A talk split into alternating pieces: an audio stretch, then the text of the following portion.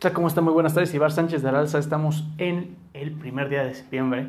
Vamos a ver lo que está ocurriendo en el mercado. Ya saben que hablamos del mercado, pero obviamente lo que nos enfocamos y lo que siempre vamos a poner como nuestra tesis de inversión, nuestra hipótesis y nuestros principios de inversión es ver e invertir en modelos de negocio, no en el mercado, no en el precio de las acciones, no en el sentimiento del mercado, no en la especulación. Y eso es un tema que vamos a ir abarcando en estos podcasts. Primero, primeros puntos. Uno de los puntos que quería hablar, vamos a hablar de tres puntos. Eh, muy interesante. David Rubenstein, que es uno de los inversionistas más importantes de Estados Unidos, eh, entrevistó a, a otros grandes inversionistas, entre ellos el CEO de BlackRock, eh, Larry Flink, este Ron Barron, que tanto, tanto nos gusta, también su filosofía de inversión, de su horizonte infinito de tiempo, un, un mindset impresionante. Eh, y, otros tres, por ahí me recuerdo, que, a los cuales entrevista este David Rubenstein, para encontrar cosas en común de ellos, para encontrar estas características y vamos a hablar de ellas ahorita mismo. La primera, la primera eh, digamos, coincidencia que encontró en estos seis inversionistas fue que los seis vienen de un estrato socioeconómico medio, realmente de la clase media, ni de familias altamente adineradas, ni de familias con retos económicos fuertes, sino una familia de clase media. Algo que es interesante es que habló que en la familia había una estructura, sin tener un poder económico tan fuerte esas familias, había una estructura muy, muy clara y en la cual se premiaba, por decirlo de una manera, la meritocracia, ya se pone un poco de mi, crema, pero eh, lo que se refiere a él es que hay había una estructura en esas familias. Segundo punto importante, que les gusta a estos inversionistas tener control, tomar las decisiones ellos y estar siempre viendo una situación y comprendiendo, comprendiéndola en su totalidad. Vean nada más qué, qué interesante. Y, y el tercer punto, que van en contra de la, del, del conventional wisdom, de la sabiduría convencional.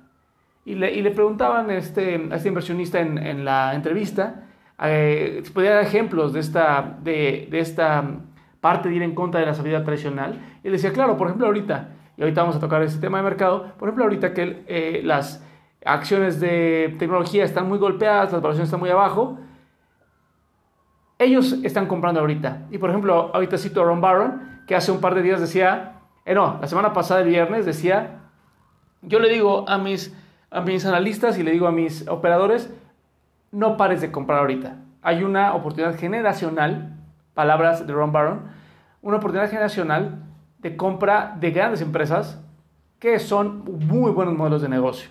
Y es muy interesante el caso de Ron Barron, contrario a Buffett, eh, contrario comillas, porque obviamente tiene, yo siento que tienen la misma, la misma eh, filosofía de inversión. Digo, sin conocerlos al 100% de los dos todavía. Eh, llevaré conociéndolos un 15%, un 20%, más 15%, 10%.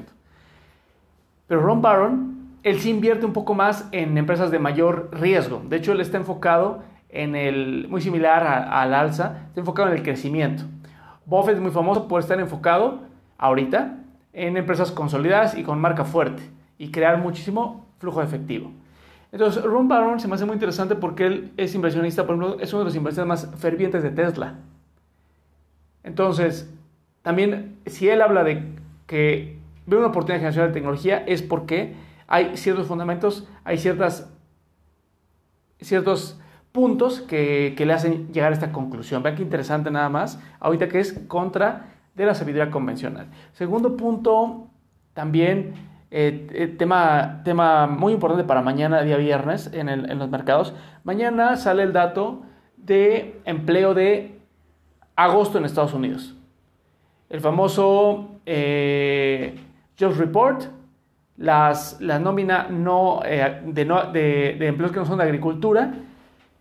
Y se espera un número alto, vamos a ver. Y aquí vuelvo a citar a Ron Barron y a Buffett. Ellos dicen que es muy difícil o es técnicamente imposible poder pronosticar lo que va a ocurrir de manera macro. Lo mejor que puedes hacer es invertir en una gran empresa e invertir barato.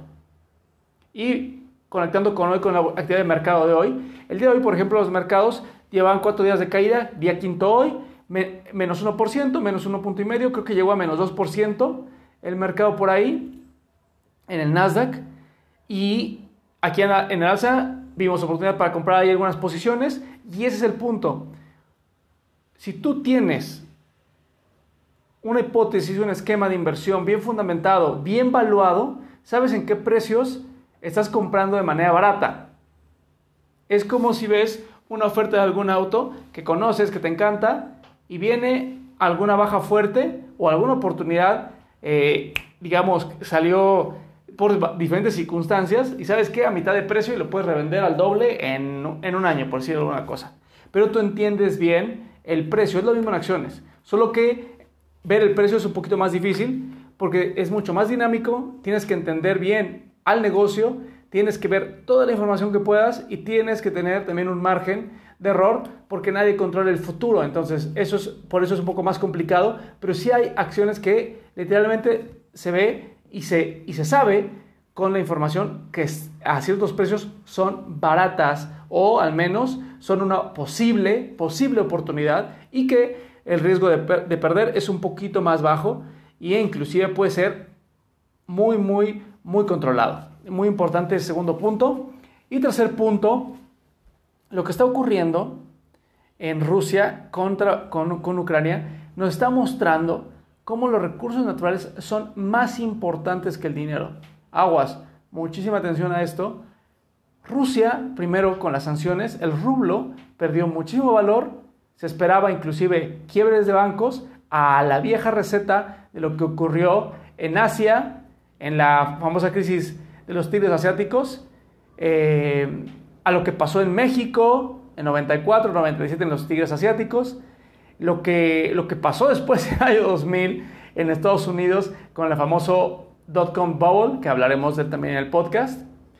Se esperaba algo así. ¿Qué es lo que ocurre? Eh, lejos de querernos ver súper técnicos ni, ni nada que ver, es un tema de oferta-demanda. ¿Qué ocurre en este tipo de crisis? Lo que ocurre es que la moneda se deprecia porque el mercado la suelta. ¿Sabes qué? No quiero invertir en Rusia, va a haber sanciones, va a haber controles de capital, el mercado suelta los activos rusos.